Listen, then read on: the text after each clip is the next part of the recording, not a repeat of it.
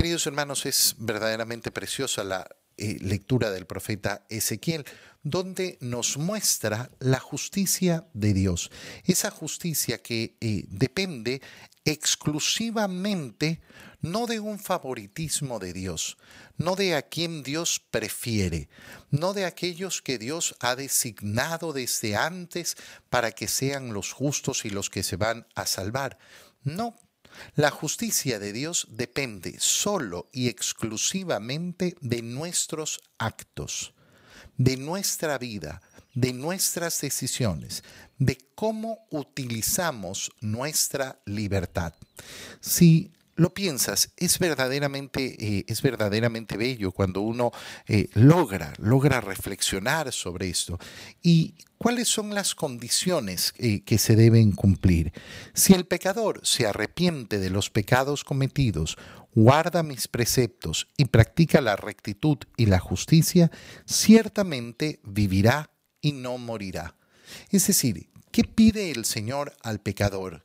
Pide que en primer lugar se arrepienta, que pida perdón, que se arrepienta por sus pecados.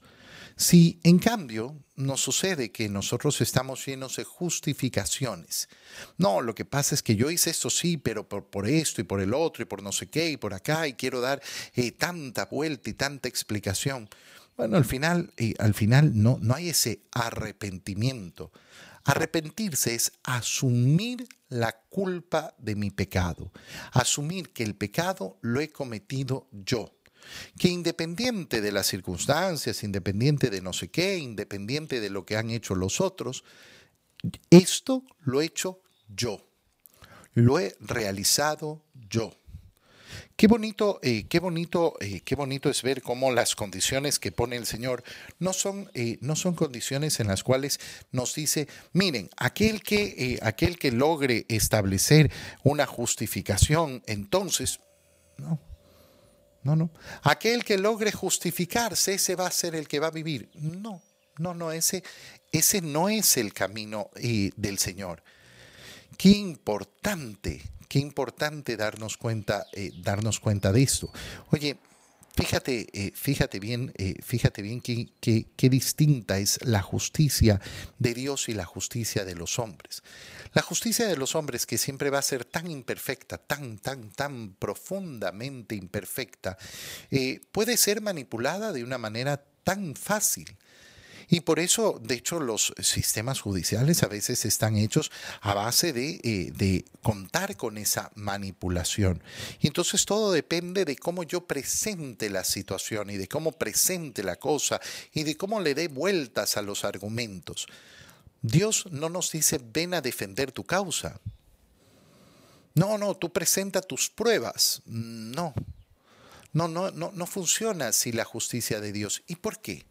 Porque Dios no necesita que nadie le explique lo que ha sucedido. ¿Sí lo entiendes? No necesita que nadie le explique lo que ha sucedido. Muchas personas eh, cuando van a la confesión tienen este problema, es que, es que yo necesito explicar. ¿Para qué? ¿Dios necesita explicaciones? El sacerdote necesitará explicaciones si es que hay alguna duda. ¿no? Padre, no sé si esto es pecado o no, o tengo duda de esto, o quiero consejo de esto, eh, y entonces explico la situación. Pero en el resto de los pecados, ¿qué explicación necesito? ¿Qué explicación necesito darle a Dios si Él es el verdadero y justo juez? Eh, ¿Qué tengo que hacer? Arrepentirme en primer lugar. Segundo, guardar los preceptos. Fíjate cómo esa acción de arrepentirse, que además tiene que venir revestida obviamente de esa de ese pedir perdón a Dios, porque si yo no pido perdón, no hay un arrepentimiento verdadero. No, yo estoy arrepentidísimo. ¿Has pedido perdón? Eh, no. No, no existe arrepentimiento verdadero si yo no pido perdón.